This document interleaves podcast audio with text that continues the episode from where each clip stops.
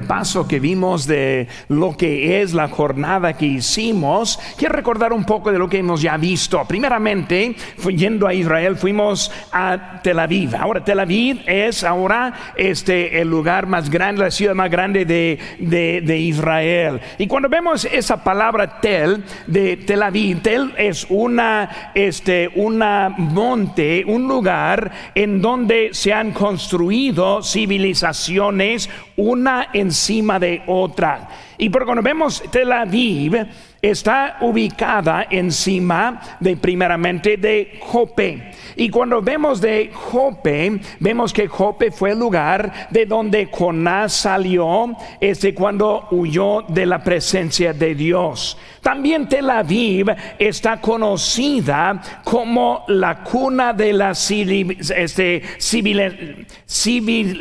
civilización. Estoy batallando un poquito con esa palabra. La cuna de la civilización.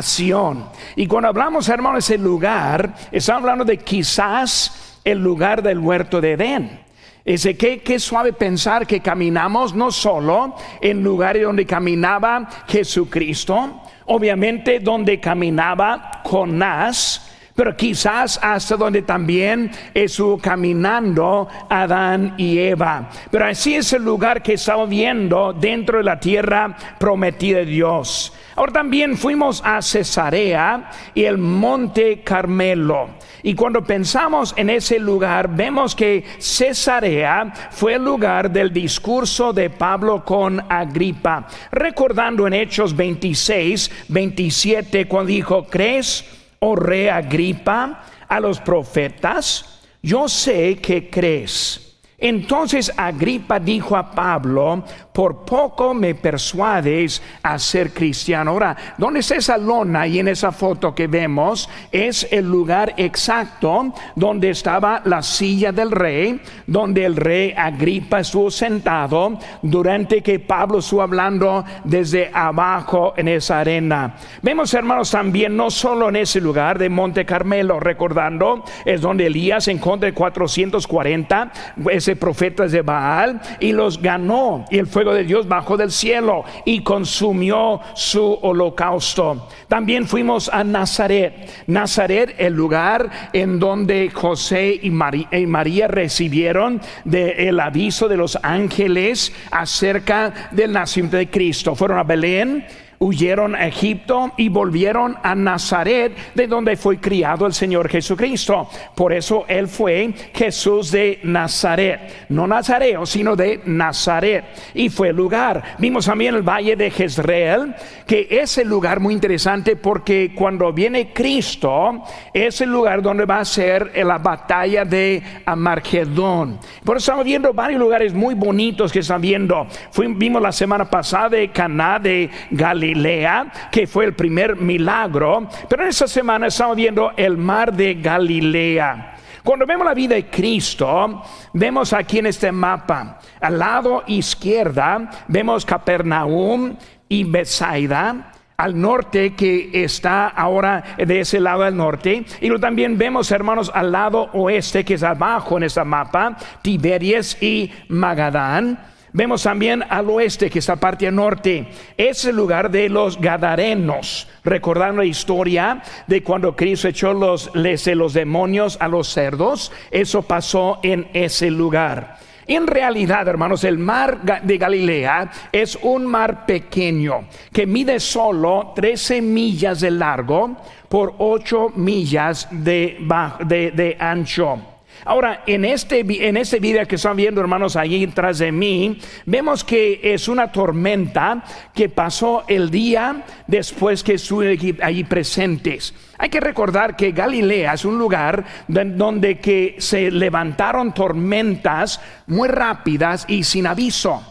Los vientos entran fríos desde las montañas sobre el agua caliente. Y cuando vienen esos vientos, se hace un tipo de remolino de ahí sobre el agua y una tormenta muy fuerte que está allí. En esa noche que salimos, hasta que aguas entraron en hoteles allí a la orilla del mar, y fue una tormenta muy tremenda que salió en las noticias hasta que en todo el mundo, que fue el día después que nosotros ahí estuvimos.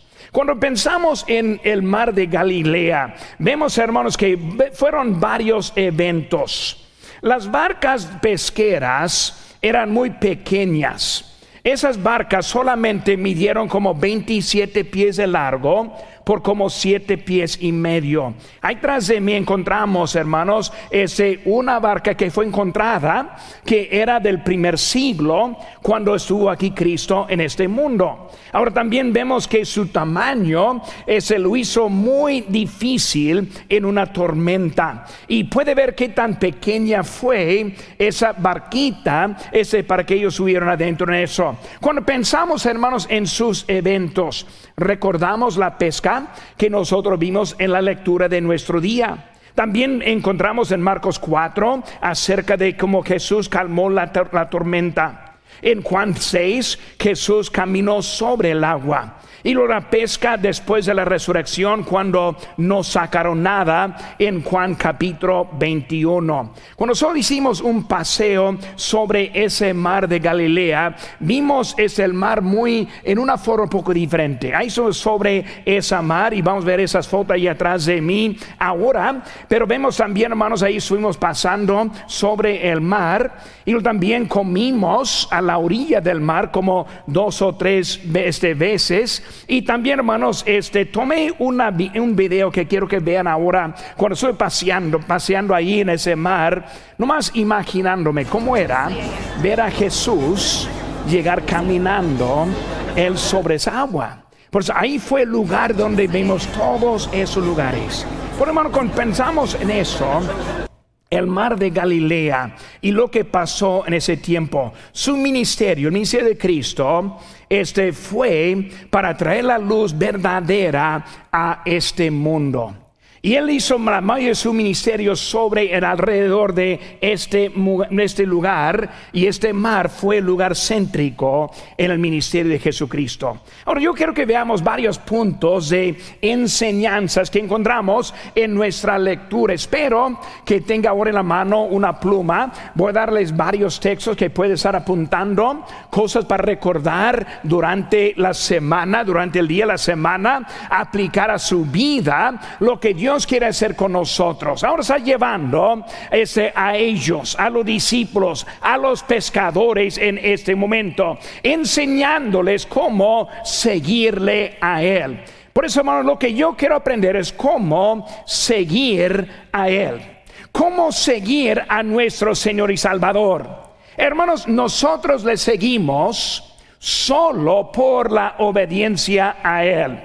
Nunca le seguimos en nuestra manera. Si queremos acomodarle a Dios y a Cristo alrededor de nuestra agenda, de nuestros planes, nunca somos seguidores. Estamos esperando que Él nos siga a nosotros más bien. Porque vemos, hermanos, para ser seguidor depende de cómo nosotros reaccionamos a la voz de Cristo.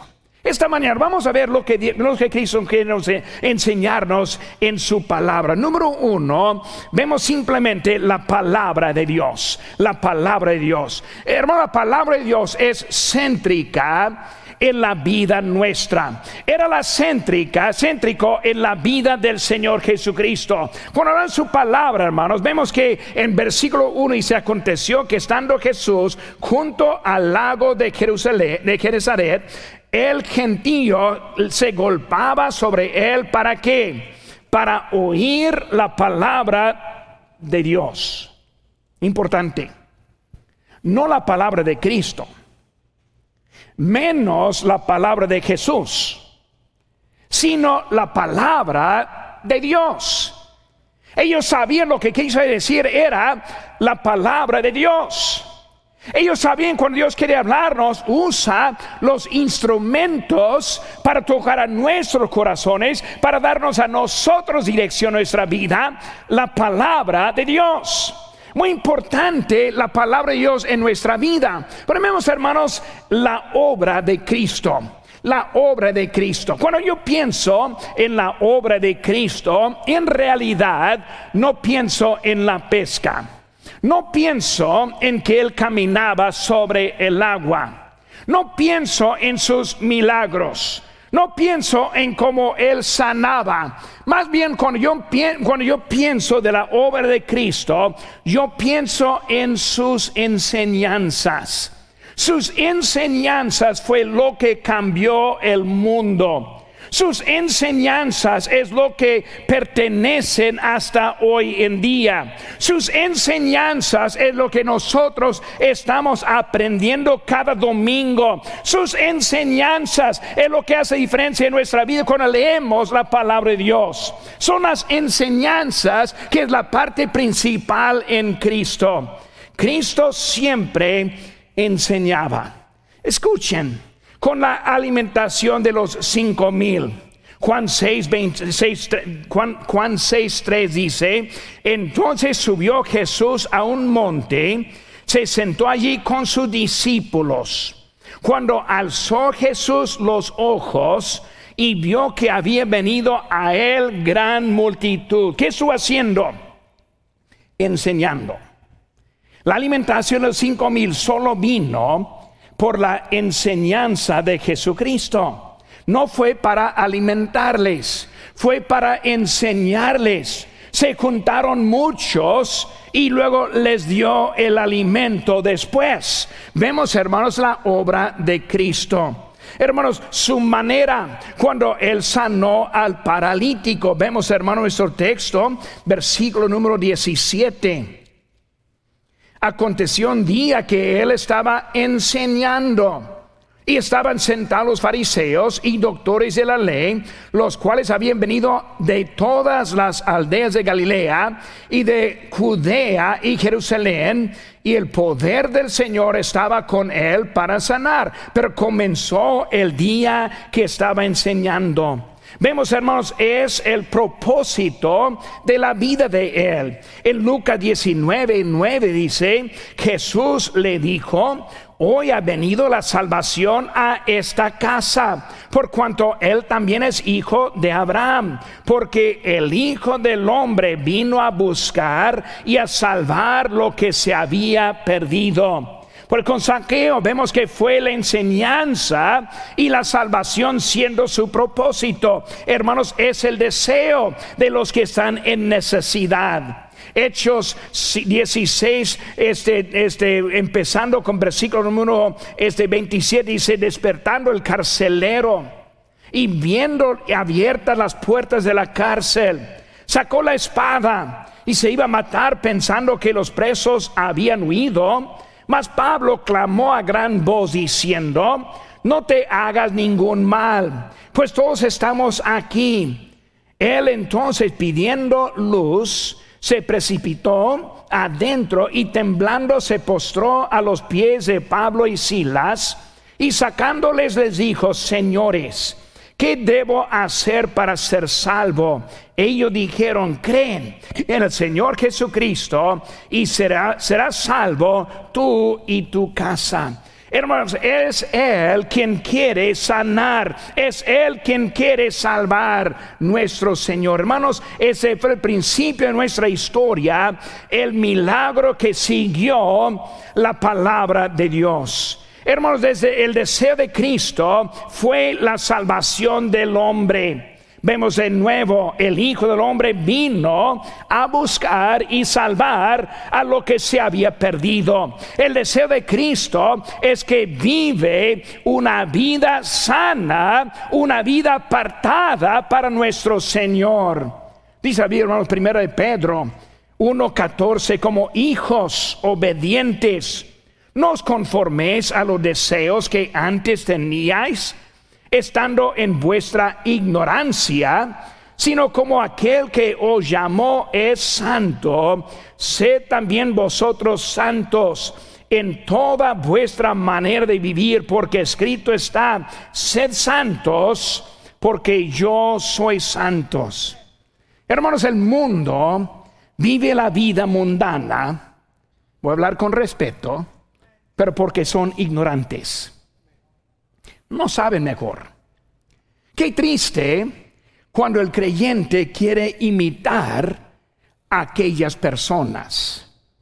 Qué, qué triste cuando nuestra, nuestro ejemplo es uno de allá. tenemos la presencia de Cristo en nuestra vida, Él quiere que tengamos una vida transformada en Él. Él quiere esa, esa transformación. En Romanos 12 y 1 dice aquí que hermanos, os ruego por las misericordias de Dios que presentéis vuestros cuerpos en sacrificio vivo, santo, agradable a Dios, que es vuestro culto racional no os conforméis a este siglo, sino transformaos por medio de la renovación de vuestro entendimiento, para que comprobéis cuál sea la buena voluntad de Dios agradable y perfecta. Hermanos, el propósito de esta iglesia es enseñarnos a nosotros una nueva manera mejor para vivir en Cristo. Es el propósito de este pastor de, predicar lo que Dios quiere de nuestras vidas. Dios ahora está llegando, Cristo llegando para darles una nueva manera para vivir en Él. ¿Por qué, hermanos? ¿Por qué queremos este cambio? ¿Por qué queremos que vivan diferentes? Hermanos, lo hacemos para su bien para mejor, a mejorar a su vida, no para empeorar la vida que nosotros tenemos, sino para Él. Dice la Biblia en Amós 5, 14, buscad lo bueno y no lo malo para que viváis, porque así Jehová Dios de los ejércitos estará con vosotros como decís. Vemos esa evidencia en esta diapositiva que están viendo aquí en esta mañana. ¿A cuál tipo de persona queremos imitar? ¿A, cuál tipo de hijo prefiere tener? ¿A cuál, cuál de los dos, cuál, cuál tipo quiere tener en su propia vida? Porque estamos viendo como que vivir bien es algo mal cuando en realidad es para su bien. Es para mi bien está bien para su familia como bien para mi familia. Es algo para ayudarnos en nuestras vidas también. Hermano, la verdad siempre está ahí. La gente, si ve, la gente quería oírla. La gente quería oírla. Muy importante, hermanos, vemos el deseo. Un deseo para escuchar, de oír. La, gente vio e, ese más que el beneficio temporal. Hermanos, vieron la alimentación de los cinco mil, también de los cuatro mil. Ellos vieron a los que fueron sanados, los cojos, los ciegos como Bartimeo, los paralíticos, la mujer del flujo del sangre Vemos, hermanos, que vieron a Lázaro cuando Cristo le dio la vida. Ellos querían la vida cambiada. Ellos vieron algo más importante que esas, esos ejemplos que vieron. Siempre hay que quieren solo las bendiciones y no quieren ese lo que Dios quiere para la vida. Juan 6:26 dice, Respondió Jesús y les dijo, de cierto, de cierto os digo que me buscáis, no porque habéis visto las señales, sino porque comisteis el pan y os saciaste. Él sabía la diferencia. Hay unos que no quieren lo que Cristo quiere ofrecer, sino simplemente la panza llena. Solamente la sanidad solamente todo bien en su propia vida. Sigan los milagros, no las enseñanzas. Sigue lo que les beneficia temporalmente en vez de lo que Dios quiere darles en lo que es de todo. Hermanos, cuando ven hermanos, la vida es de algo más que eso. Siempre hay bendiciones con Cristo. Las, bendiciones vienen de la relación adentro. Hechos 20, 16, 25 dice, pero a medianoche orando Pablo y Silas cantaban himnos a Dios y los presos los oían. Hermanos, vemos que ellos contentos. Ahora hay que entender, para estar en lugar que estuvieron, ya fueron golpeados, ya fueron azotados, azotados en una forma que arrancó la carne de su espalda, hasta que en la mayoría de los casos esté trayendo en, este, en vista los huesos de lo que está de la espalda, ya sangrando, ya golpeados, y ahora dentro de una cárcel, en cadenas, sucio, lugar de ratas y otros animales ahí moviéndose. ¿Y qué encontramos a ellos? Quejándose. ¿Cómo es que Dios nos permitió aquí? No, cantando alabanzas a nuestro Señor. Hermanos, las bendiciones vienen desde adentro. Cristo nos da la paz para pasar la vida que Él nos ha dado. Hermanos, la obediencia y la gratitud a Dios es algo bonito. Aunque hay problemas en la vida y algunos tienen muchas dificultades. Hay unos con el cáncer, la salud que está mal. Algunos han sufrido el COVID. Y todos vamos a sufrir la bola que viene más adelante, hermanos. Pero vemos, hermanos, que en todo eso, Cristo nos da la esperanza en nuestras vidas. Lo que Él ofrece es mucho más que este mundo puede ofrecer. Nosotros tenemos esperanza en, nuestro, en nuestras vidas. En Filipenses 4:13 dice, todo lo puedo en Cristo que me fortalece. Dijo también en Filipenses 1:21, porque para mí el vivir es Cristo y el morir ganancia. Hermanos, lo mejor está por venir. Nosotros tenemos la habilidad de ver al futuro. Créanme, el futuro es brillante y no hay nada en este mundo que puede eliminar nuestro futuro en Cristo Jesús. ¿Qué vida que tenemos? ¿Qué como que Cristo ofreciendo? La palabra de Dios.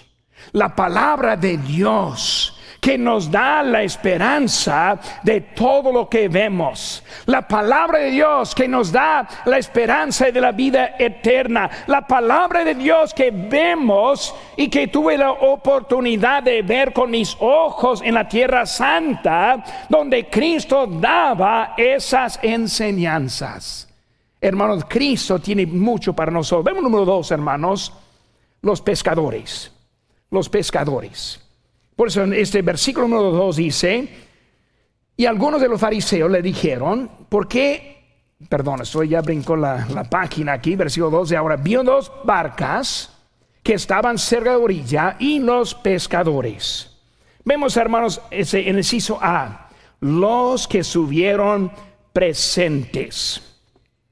Hay una verdad que quiero tratar de enseñarnos de mucha importancia. Cuando hablamos de pescadores, ¿por qué ellos? ¿Por qué Simón? ¿Por qué Juan? No, pues Dios en su sabiduría, en su soberanía, sí entendemos eso, hermanos. Pero ¿por qué ellos? ¿Por qué no hubo otro? Ahora, muy fácil para entender. Porque estuvieron ellos presentes. Los que él usó eran los que estaban presentes. Dios siempre usa a los que están presentes.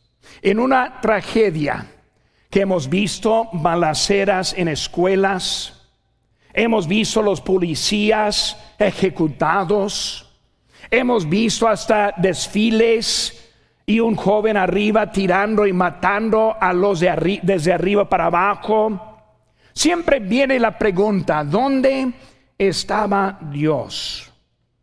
Cuando lo abandonaron hacía muchos años. Cuando su palabra está prohibida de las escuelas. Cuando ya no pueden orar Cuando un entrenador del, deporte tiene que pelear hasta la Corte Suprema para simplemente orar. ¿Dónde estaba Dios? Dios está, pero en este caso Él fue abandonado y abandonándolo, qué injusto hace la pregunta, ¿dónde estaba Dios? Hermanos, vemos que en ese momento siempre está con los que están presentes.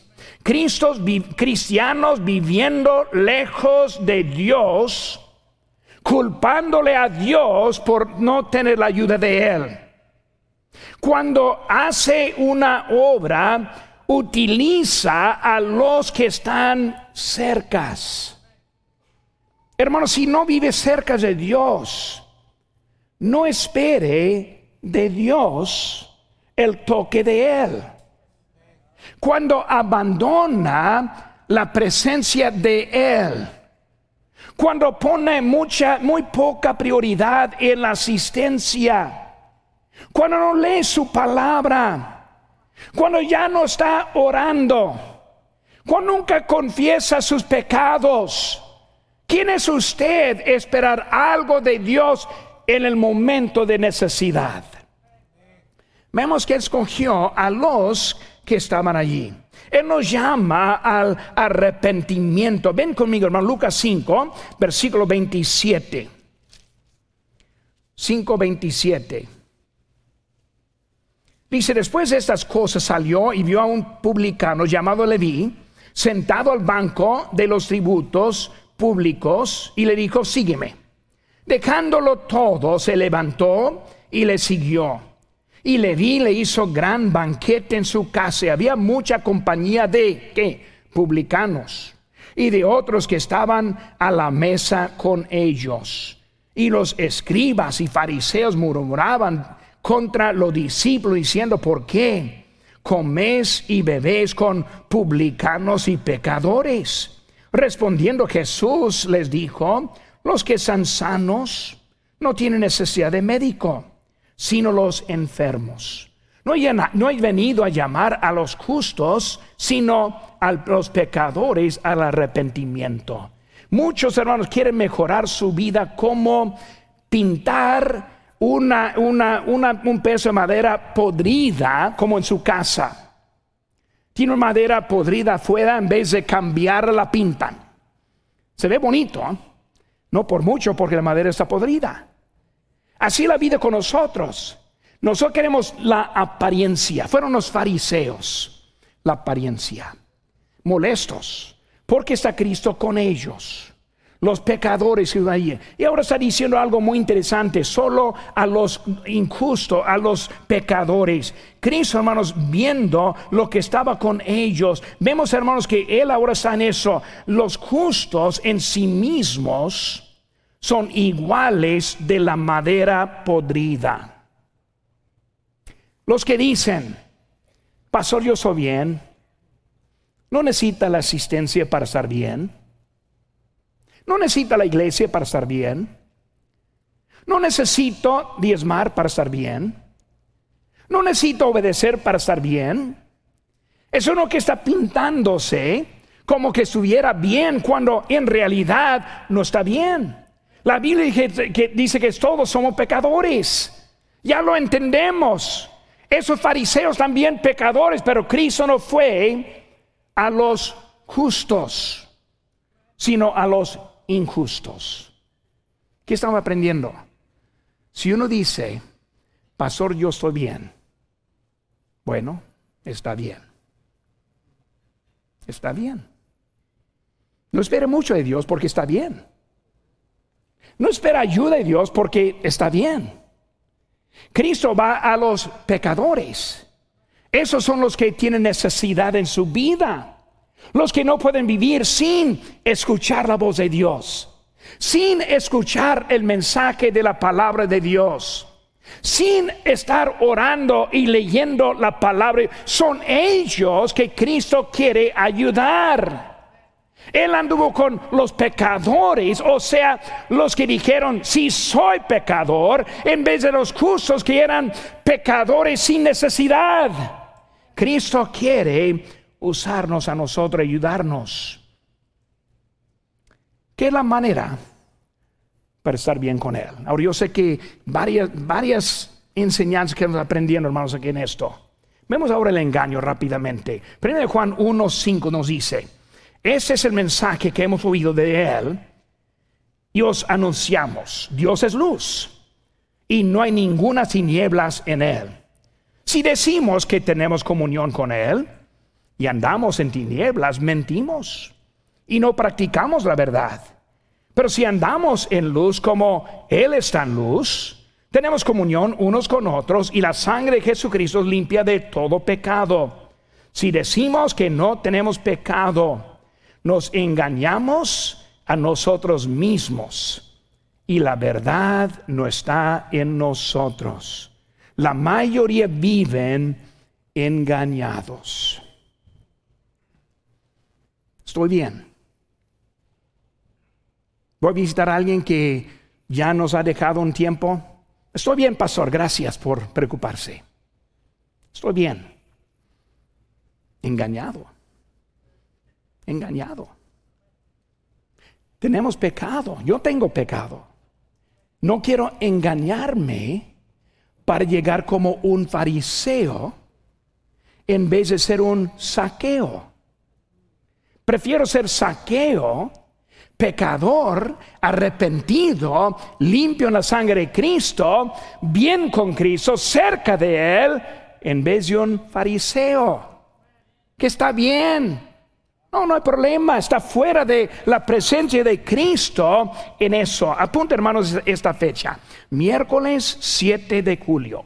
Miércoles 7 de julio voy a traer un mensaje del pecado.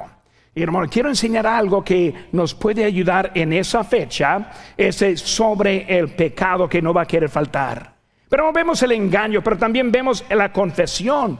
Primero de Juan 1, 5, digo 1, 9, 10 dice, si confesamos nuestros pecados, Él es fiel y justo para perdonar nuestros pecados y limpiarnos de toda maldad. Si decimos que no hemos pecado, le hacemos a Él mentiroso y su palabra no está en nosotros.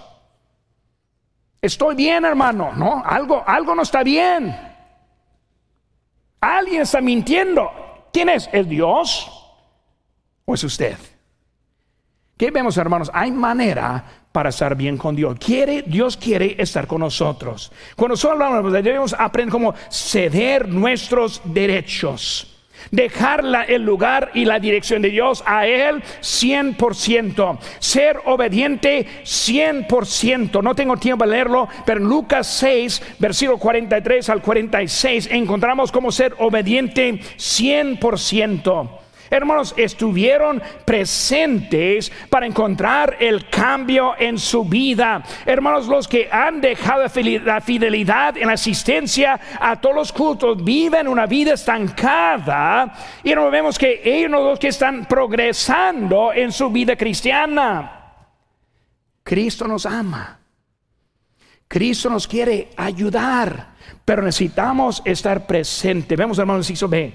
Los que iban a ser predicadores. Rápidamente, hermanos. Estos pescadores, estos pescadores, Cristo es Él quien va a cambiar lo que nosotros somos a los que nosotros seremos. El año pasado, digo, sí, el año pasado, hermanos, este, mi pastor de jóvenes pasó a visitarnos aquí en Lancaster. Cuando vemos de Cristo, Cristo ve en otros lo que nosotros no vemos. Dijo a Pedro, harás que pescador de hombres. Los hombres no lo vieron eso. Pero ese, este pastor de jóvenes que vino el año pasado a nosotros y el pasando, él dijo que algo, algo muy para mí curioso. Pero él dijo cuando era un joven, él dijo, no vi lo que Dios estuvo haciendo. Simplemente Él dijo, yo no vi la capacidad ni la habilidad. Gracias a Dios, hermanos, que es de Él y no de mí. Cuando yo veo a los que están aquí presentes, Dios puede transformar y cambiar a cada uno. Tiene que estar presente. Tiene que estar siguiéndole para poder tener eso en su vida. Su nuevo oficio, pescador de hombres. Es increíble, hermanos, este que lo que Dios puede hacer con nosotros. Él tomó un niño introvertido que tuvo poca habilidad en las cosas de Dios, lo llamó al ministerio de seis años y lo, transformó, lo transformó de ser un misionero, ser un pastor, vino de él en la vida, es él que hizo la diferencia en la vida. Jóvenes, no hay mejor lugar como el centro de la voluntad de Dios. Policía, bombero, soldado, gerente de una compañía, millonario, presidente de los Estados Unidos. Hermanos, escuchen bien, no hay nada mejor que el servicio de Dios y en su, en su vida. Cristo quiere usarnos, pero seguimos lejos. Aquí vemos a Cristo en su vida. Palabra de Dios, pescadores. Número tres, rápidamente. Los pasos a la obediencia. Ahora, mi, tiempo ha pasado, yo supe alisar ese mensaje, iba, iba a tardar poquito. Pero vemos, hermano, ahora los pasos, los pasos a la obediencia. Capítulo 5, versículo número 3. Entrando a una de aquellas barcas, la cual es Simón le rogó que la apartase un poco de tierra un poco, y sentándose enseñaba desde la barca a la multitud. Cuando terminó de hablar, dijo a Simón, boga mar adentro y echad vuestras redes para pescar rápidamente, hermanos, en los pasos. Se hizo a estar en lugar indicado. Estar en lugar indicado. Entró en la barca de Simón Pedro, fue de Simón. Él es un lugar indicado. Él estuvo presente en el momento de que Cristo quiso hacer algo en su vida. Por eso es tan importante siempre estar presente. Dios te quiere usar y bendecir. Pero primer paso es estar en el lugar indicado. Si son hermanos, ser obediente en las áreas básicas. Permitir su presencia en su vida. Escuchar a su palabra. Ser obediente en lo pequeño, poner su agenda al lado. Vemos que aquí estuvo Pedro lavando las redes, pescando toda la noche. ¿Qué quiso hacer? Quiso ir a dormir. Bueno, voy a poner al lado mi agenda, mis quehaceres, la importancia para seguir lo que Cristo está diciendo en mi vida. Este permitir, hermanos, permitir que le use escucharle, ser obediente en lo más, la área básica y luego ser obediente en lo difícil. Siempre requiere fe. Pero hoy en día hay menos y menos que anda buscando vivir por la fe. Palabra de Dios, los pescadores, los pasos. Número cuatro, la pesca. La pesca versículo 9. Porque la pesca que habían hecho, el temor se había apoderado de él y de todos los que estaban con él. Vemos, hermano, número uno, inciso A, el producto de la obediencia. Obediencia siempre trae bendiciones, no como nosotros pensamos. Vemos en esa historia, ah, bueno, pues vemos las bendiciones, la cantidad de peces.